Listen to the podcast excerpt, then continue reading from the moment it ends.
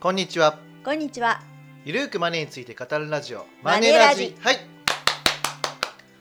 はい第140回ということではい。今月もマネラジの時間がやってきましたやってきました。こんにちはーすこんにちは。はい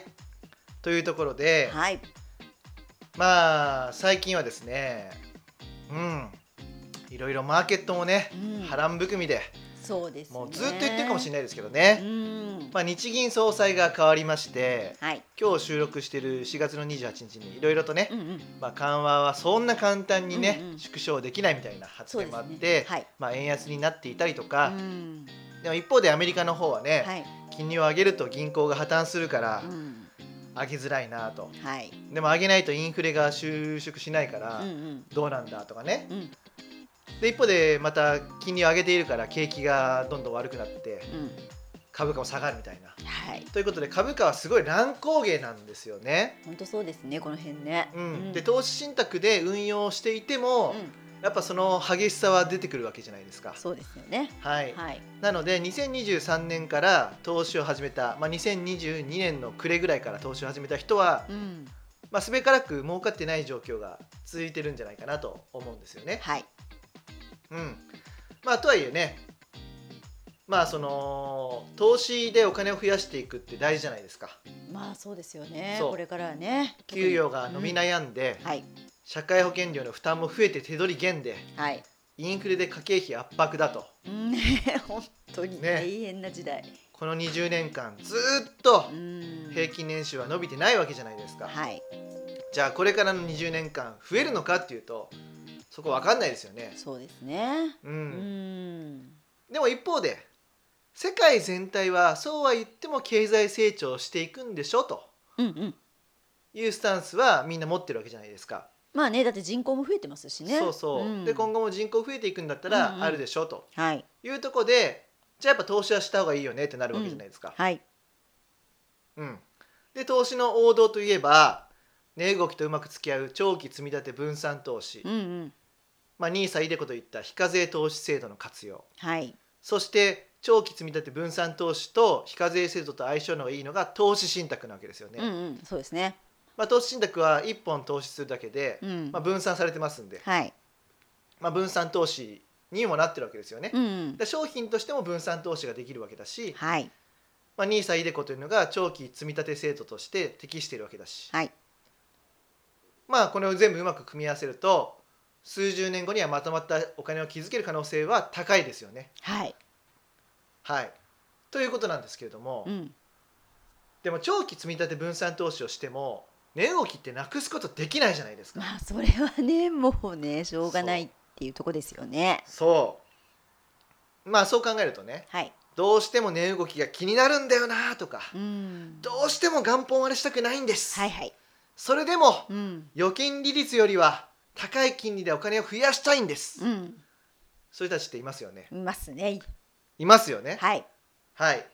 だから今日はうん話したいのはですね、はいまあ今金利上昇の時代になっていますから、はいそういう時代だからこそ、うんうんはい、満期保有を基本的には前提としたうん個人向き国債とか、はい米国ストリップス債とか、うんうん個人向け社債とか、うん金銭信託とか、はい貸付投資サービスファンズへの投資とうんいうものを皆さんに紹介したいと思います。はいはい。今日のテーマはですね、はい金利上昇で注目の貸付投資だよと。おおーはい、投資信託以外の5つの選択肢というテーマでね話していきたいと思います。これご興味ある方ね多いんじゃないかなとねえ思いますけどちねょ。っと頼内さんイントロ長かったよ と思うかもしれないですけどもはいでもねはいはい王道はやっぱりうん NISA とか iDeCo を使った投資信託の長期積み立て分散投資なんですよ。まあそうですよね。そこはやっぱはりい皆うんさうんやっていただきたいんですよね。はいそことは別にうんもうちょっとはい値動きのないやつでうんうんうん高金利なのやないのかなとはかでも長期積み立て分散投資あー嫌だなっていう人もいるかもしれないので、はいそういった人たちのために今日のテーマをご用意してみましたと。はい。はい、実はですね、うんプレジデントオンラインで、うんうんうん。まあそういった記事を書いたらですね、そうですまあね。好評だったというところもあって、はいやっ。ぱニーズがあるのかなというところですよね。そうですね。はい。というところうで、ん。じゃあ一つずつ見ていきたいと思うんですけれども、はいまずは個人向け国債ですね。はいはい、個人向け国債は国が発行している債券の中で個人でも買いやすくしたものになってます、はい、まあ、だから機関投資家も国債買うわけですよそうですね。はいでもそれって結構まとまったお金が必要だからうん、 1万円から買えるようにしたのが個人向け国債ですはい、はいで、えー、と基本的には半年に一度利息が受け取れます、はい、で満期になると貸したお金が返ってくる、うん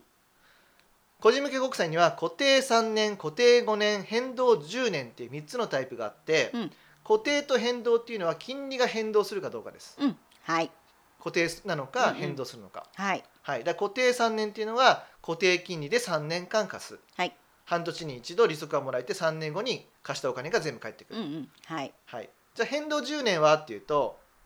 半年ごとに利息が変わるんですよそうそうそう、ここはね、そうポイントですよね。そしてはい10年経った後に元本が返ってくるはい、で変わったとしても、うん最低0.05%っていうのが保証されてますそうそうそそうここだからねこの時点で預金金利よりも有利なんですよ、う。ねえ、だって預金金利零点零零一。そう、はい定期預金も0.01でしょそうですね。それよりもいいのに、うん、なんで皆さんやらないんですかって話なんですまあね、なん、なんだろうね、これ、だね、 やっぱり言葉かな、 なんですうかね。んまあ、この前、僕ね財務省の方たちとはいはいミーティングしたんですよ、うん、え えちょっとすごいでしょはいはいはい、はいでそこで、えやっぱりこういい商品なのに広まらない理由は、まあ、藤本美貴さんも言ってましたけども、うん名前が硬いのとか、え、うん、あとはちょっとねこれ弱点があって毎月積み立てできないんですようん、いや毎月買うことはできますよそうですねはいでも自動の積み立てができないんですよね、はい、とかそういうのがあって、まあ、なかなか浸透したりとか、うん投資のしやすさがあるのかなあ悪いのかなっていうところがあるんですよね。うん、うん、でも、まああのーこのさ固定3年5年変動10年の中で平は均い10年が一番いいんですけども、はいはい、そうですね。まあ、今後金利上昇していくフェーズにはやっぱいずれになると思うんですよ。はい。それいつなのかっていうのは分かんないですけどね、うんうん今日のやつもそう簡単に上げないみたいな話ですから、うんうんうんそうですね。はい。でも上がっていくわけじゃないですか、はいずっと緩和って続けられないと思うので、うんうんうんまあ、そうなった時うに、ん。その金利上昇のリスクのヘッジにもなるわけだから、はい。で金利が上がれば利息が増えるのが嬉しいじゃないですか。そうですね。はいうんで基本的にインフレに対抗するために金利って上がっていくものなんで、はいインフレ対策にもなりますよねそとうですね。いうことなんですよ。はい。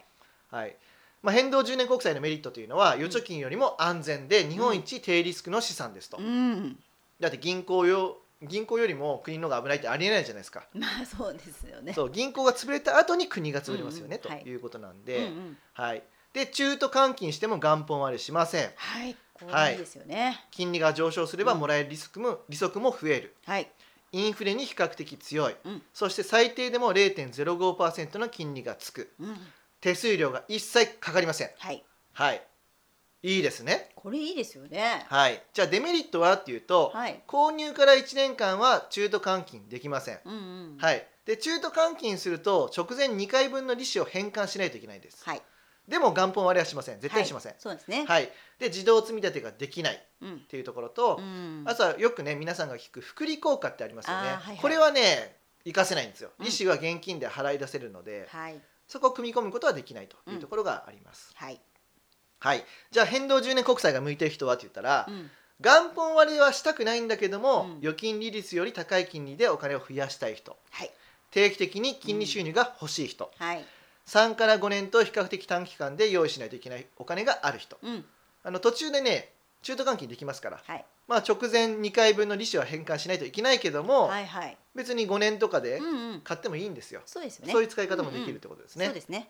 あとは複数の銀行ですでに1000万円の口座がいくつかあると、はいはいはい。はい、1000万円とその利息までは全額保護されるじゃないですか、預金保険でね。そうそうはい金融機関が破綻したとしてもね、はい。ペイオフうん。でやっぱね皆さんね1000万円で止めるんですよね、うんお金持ちの方たちって、そうですね。そうなんですよ、はい分散してるんですよ、うんうんこれみんなやってるんですよ、はい。はい、でそういう時は、うんやっぱ個人向け国債買っとくっていうのも手ですよね。そうですね。うんはい。はいまあ、こういったところが変動10年国債が向いてる人ということですね。うんはいまあ、一番やっぱ変動10年でいいよねってなりますよね。そうですだって今金利0.33ぐらいでうしたっん、け、だから固定とか3年、固定5年を選ぶのは、うん金利が高い状態でこれから金利が下がるだろうなっていうふうな見通しがある時には固定の方がいいわけなんですよ、はいはいでこれから金利が上がるだろうなという時には変動10の方がいいですよねと、もう絶対そうですよねはい、ということでございますはい続きましてうん米国ストリップ債ですね、はいまあ、別名ゼロクーポン債ということではい利息がもらえないものなんですけどうんうんも、うんうんで米国債っていうのは文字通り米国が発行する国債はいなんですね、うんで金融機関を通じて買うんですよだから日本の金融機関で買いますはいはい、SBI 証券とかうんマネックス証券で買うことできます。できますねはいはい、でただね、まあ、うん国が潰れた時にはお金が返ってこないっていうリス,、ね、リスクがありますよね、まあこれは日本でも同じです。米国債ですからねでもはい日本よりも米国が潰れるのが後だと思うんですよ。ねえ、うんもう米国潰れたらね世界ナンバーワンですからね世界がどうなるっていう感じうですよんうね、ん、そうで昨今は米国の金利上昇してますからはい、 3%か4%の利回りになってるんですよ。うん、すごいですよね。すごいですよね安全資産うでん3から4%もらえるってすごい金利ですよ。そうですね、うんなかなかないですよねね、うんなんか最近アップルがね、はいはいアップル銀行を始めるみたいなことで、うんうんうんうんなんかちょっと話題になってましたけども、 はい、アップルの銀行なんかよりも米国債でしょと思うんですよ。米国ですからそう国ですからねそうそうそうそう、はいはいだけど日本人が買うと為替リスクだけがあるので、そこねそこの値動きやがっぱりね、うんうんちょっとどうなんだっていうのはあるんですけどね。はい、はいで米国債には利付き債っていうのとストリップス債っていうのがあります。うんうんはいで利付き債っていうのはさっき言ったような日本のね個人向け国債と同じような仕組みですね、うんうん半年に一度もらえるみたいな仕組みがあるわけです、はいでストリップ債っていうのは利息はもらえないんですよ、うんうんはいこれどういうことかっていうとですね、ストリップ債はうん最初割引で販売されてるんですよ、うんうんはい例えば元本が最後100で返ってくるうんうん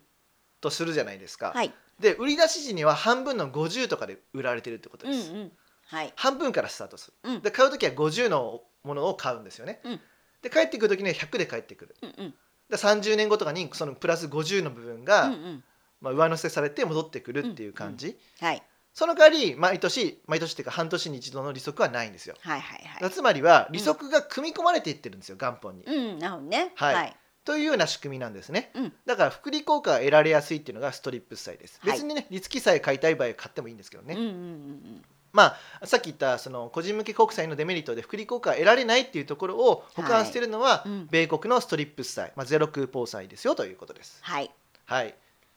これねお金持ちの人たちは結構買ってるんですよねえ結構ね、割と SBI とかいろいろすぐ買えますよそねうもう1000万とか2000万とか、そういう単位でボコって買うんですよ、っはい、ていうことをやってるんですよね、うん、うん、でやっぱりこうまあもちろんねその為替日本人からすれば為替リスクあるんですけども、はいでもアメリカ人たちはもううん当たり前のように買ってるんですよ、お金ま持あちまあそうはでねすよはいね、うんだから日本人からすればちょっと為替リスクだけが怖いんですが、うん別にそのお金が返ってくるときにドルのまま置いておくこともできるんですよああそうそうそうそうそうそうですね、はいだかはらい円に換算するタイミングが自分で選べることができたりするので、そうですねはい、感染リスク対策はあったりします。はいで、まあ、ストリップ債のメリットは世界一安全な資産うん国債の中で金利が高い、はいでストリップ債だから福利効果が得られるうんでインフレに比較的強いです。はいはい、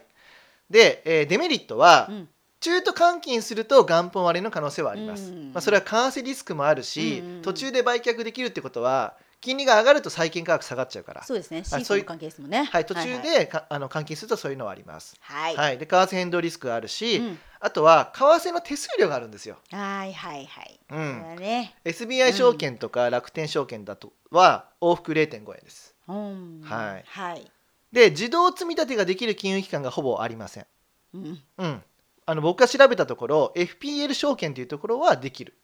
感じですね FPL 証券はい、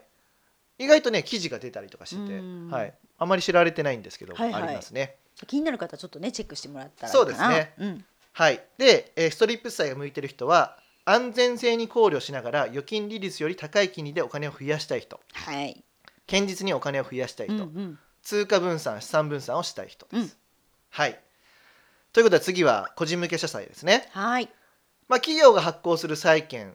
を社債と言いますけども、はいそれを買いやすくしたのが個人向け社債ですね、はいはい、定期的に利息が受け取れて満期になったらお金が戻ってきますよと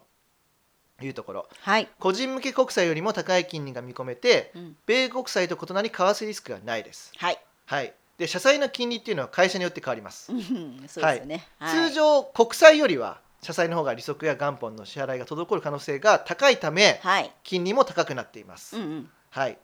ら万が一発行した会社が破綻すると元本が戻ってこない可能性もありますよというところで、うんうんそうですよね、そこはね。うんまあ、大体ねあの信用格付けっていうのがついているんですよね、はい、まあ、JCR とか R&I うんがね、日本の格付け機関なんですけども、はい、まあ、こういうところが A とかうん、トリプル B とかつけてまして、はい、まあ、あの一番最上位がねトリプル A なんですけども、はい、うん、で最下位が C とかですね、うん、まあ、あの格付けが悪いと金利が高いとうん、いうところ、はうい。んまあ、リスクがあるからリターンも高いよということで、ね、だって高い金利つけなきゃね、 みんなお金ね。そうそうそう投資しなそいうですもんね。はい。まあ直近では、うんなんかカゴメがですね、うん日本の野菜で健康応援祭っていう、ああ、、はいい、期間が1年で、うんえー利率が0.2%とちょっと低いんですけども、うん、これはね、あのーなんか特典がついてまして、はい、えー、なんだったっけなあえー、カゴメ健康直送便っていうのがやってるんですよね通信販売で、ああ、はい、はい。はい、この魅力を提供するとして、うん6種類の国産野菜をうん 350g 分使用した通販限定のジュースカゴメ粒より野菜うん、が特典としてもらえると、おお、 いいですね。はい、というところでは結構ねあっという間に売り切れてしまったと、ね、売り切れちゃったみたいですはねい。、あとは最近はねソフトバンクグループ債があったりとか、はい。楽天グループも楽天モバイル債とかあったりとかしてねうん、そういうのはすぐに売り切れとうんいうことですね。なかなか買えないですね。で期間がね割と短いんですよ。はいうん、なんか1年2年3年とか長くても7年とうかん、うん、うん、なので、はい。まあ、すごい長いとかなりの信用リスク負っちゃうじゃないですか。ね、やっぱりちょっと怖いですそようはね。破綻の可能性も高まるわけですけよね、うんうんだからそういうところとの,、うんそのトレードオフにはなるんですけどうんも、はい。まあ途中で売らずに、まあ、うん売ることもできるんですよ、はいあの買い取ってもらうっていう仕組みがあるっぽもみたいなので、うんあ売ることもできるんですが最後まで一応持っておけば、はい。元本割れしないでうんお金が戻ってくると、うんまあ、破綻しなければですね。はい。はい、ということで、うんまあ、こういったところもありますよと。でメリットとしては、うん預金金利や個人向け国債よりも金利が高い、はい。はい、定期的に金利収入が得られる、うんそして手数料がかからないんですよ。うんはい、これデメリットですはね中途換金で元本割れの可能性があるうん、うん。買い取ってもらうとしてもちょっと安くなってるとかそういうのもあるみたいなんで、まあ、これちょっとね、はい社債によって違うのでぜひ買う前に調べていただくといいと思います、うんうんうんどういう場合に元本割れがあるのかなというところですねはい。はいでまあ企業が倒産すると元本割れの可能性があるうん。発行自体が少ないああ、そう、たまにしか出ないい。ですねだから出たらすぐ売り切れになっちゃうそうそうそうそう、はいこれなかなか買えない。そうそうそうそう、んでまあ利子は現金で払い出されるので複利運用ができない、うん。うんはいじゃあ個人向け社債が向いてる人はって言ったら、はい。個人向け国債よりも高い金利でお金を増やしたい人はい。定期的に金利収入が欲しい人はい。 3から5年と比較的短期間でお金を用意しないといけないという人がある、はまあ向いてるのかなと思います、うん、うんうん。。はいいこういったところですねはい。はいじゃあ続いて金銭信託はい。はいどうですか金銭信託っていうのはまあ、金銭信託は、はいこれあの主に信託銀行になるんですけど、うんうんまあ、信託銀行が、まあ、あの個人の皆さんとか法人の皆さんからお金を集めて、うんあのそのお金を運用管理するっていうそういう商品なんですよね。うんうんでその運用のあの商品なんですけどそれね、まあ、結構複雑でちょっと難しいっちゃ難しいんですけど、まあ、ざっくり言っちゃうと安全資産うんあの高額付けの安全資産で運用してるっていうイメージですね。うんただね、定期預金みたいに絶対元本が割れないっていう商品ではないんですよ。うんなるほどうん、でもまあか限りなく銀行の預金に近いですかねまあ定期預金に近いっていう感じになりますかね。投資信託と似ているような気もするけども、そうでもないんですもんねだって価格変動がないんですもんねそう金そうそう銭そ信う託はねそうなんですよ。そうなんですよね、ううんだから信託銀行がやってるのかなそうです。あそうです限られた銀行信託銀行でのみ購入ができるようなものですよね、そうですね。はいでもまあすごい高いかっていうと0.2%とかそうそうそうそう0.5%とかそれぐらいの金利にはなるんですけどもなるんですけど、はいまあ、うん1年とか2年お金を預けそうそうそてうそう中東解約原則不可うん、で預けると、うん、まあ、資金ロックはかかってくるとはい、いうことで、うん、まあ、そういった商品もありますねと、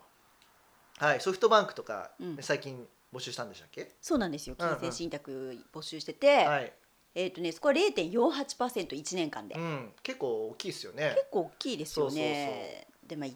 年だったらさすがにソフトバンク潰れないでしょうっていうそれ言ったら社債も、ねまあまあまあ同じ話だそうからそうそうそういうことですよねはいイオン銀行とかもね、うんうん合同運用して金銭信託とか、はいまあ、発売してまして今はちょっとね、もう取り扱いが今な中止中募集は行ってないんですけども、はいこれ募集するとねすぐ売り切れになったりとかするらしいんですよね、うんうんうんやっぱ人気がある商品なんですけどそもう、ですねはいまあ、こういったところもあるのかなと、まあ、うん1年とか2年、はいまあ、資金ロックがあるので、まあ、3年とかもかな、うんあるのでそこがまあ中東解約できないってことを踏まえた上でやるんだったらいいんじゃないかなとうんいうところですかね。そうですね、はいまあ最近あのね販売している金融機関とかも増えてるきてるみたいなんで、うんうんまあそのソフトバンクのやつも、うん金銭信託も、はい、あの住信 SBI うとか、んうんあと三菱 UFJ うん信託銀行とか、はい同陸信託とか、なるほどねまあそういったところで買えるみたいですよ。はい、だから預金金利や個人向け国債よりも金利が高くて、うん定期的に金利収入が得られると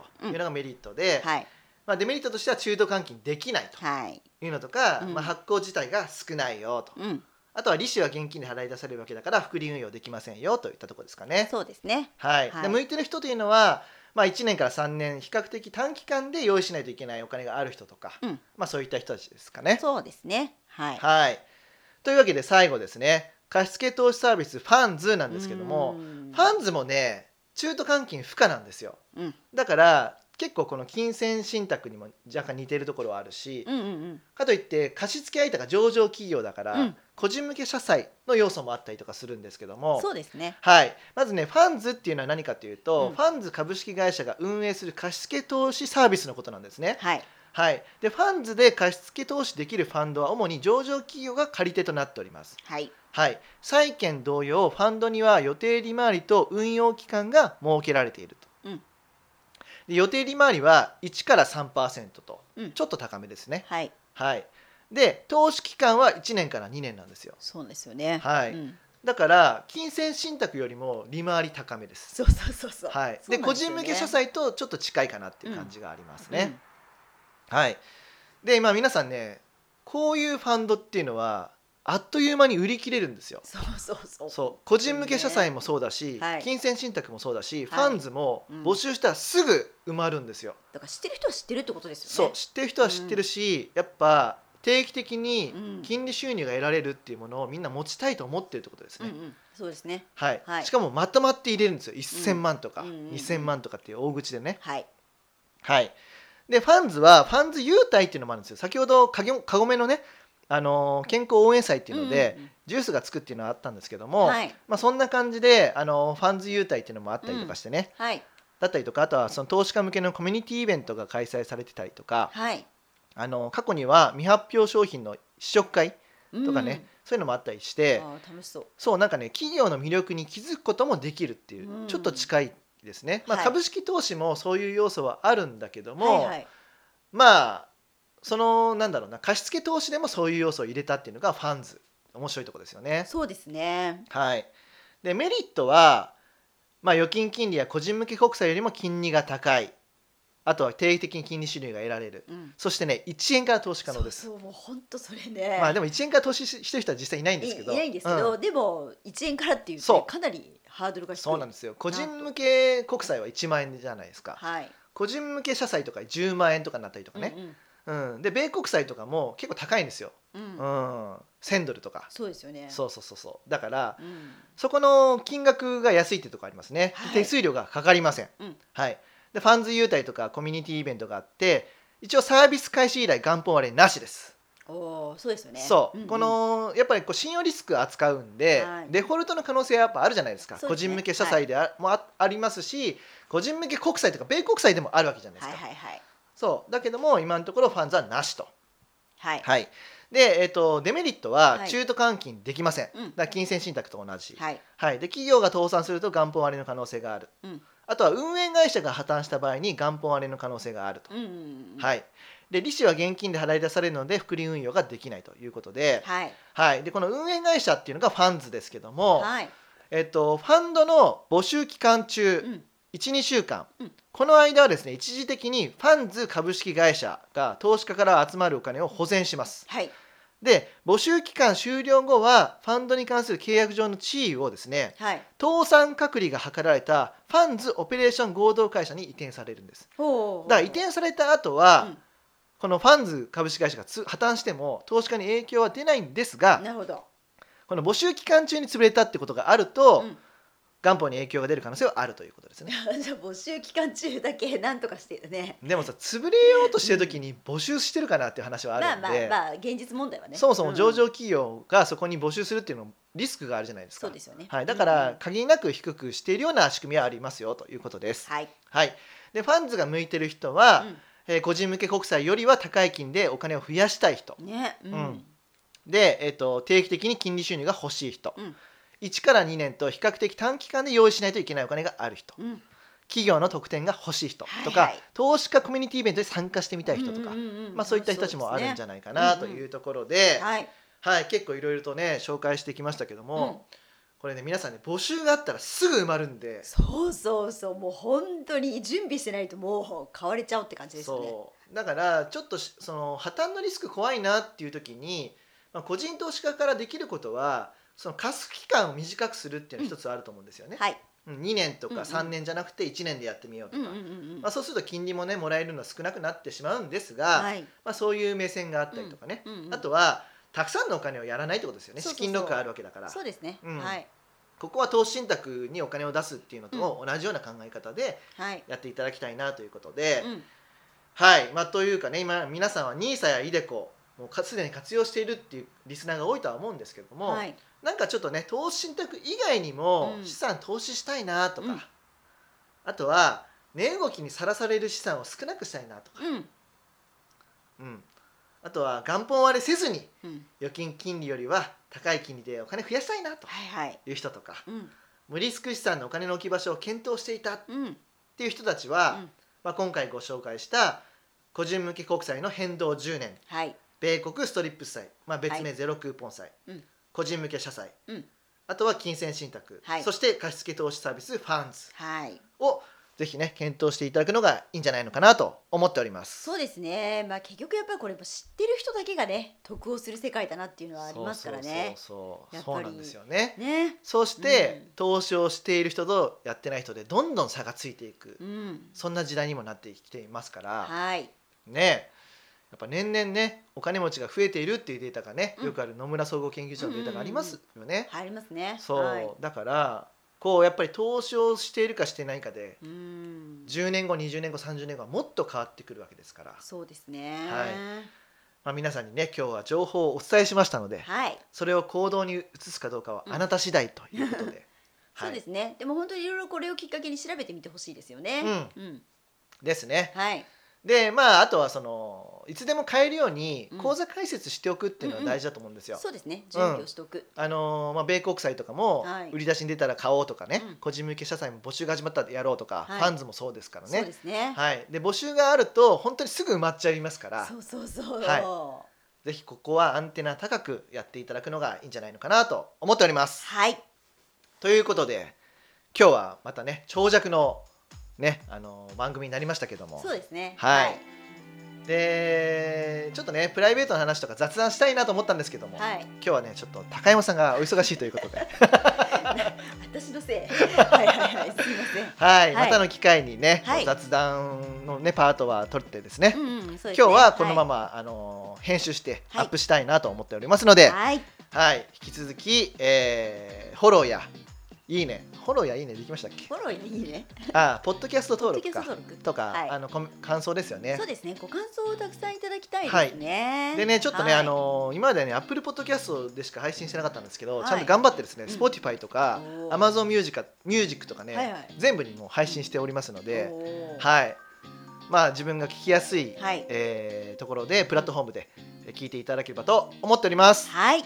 はいというわけで株式会社マネーユーの提供ではい頼藤大樹と高山和恵がお送りしました。またね See you。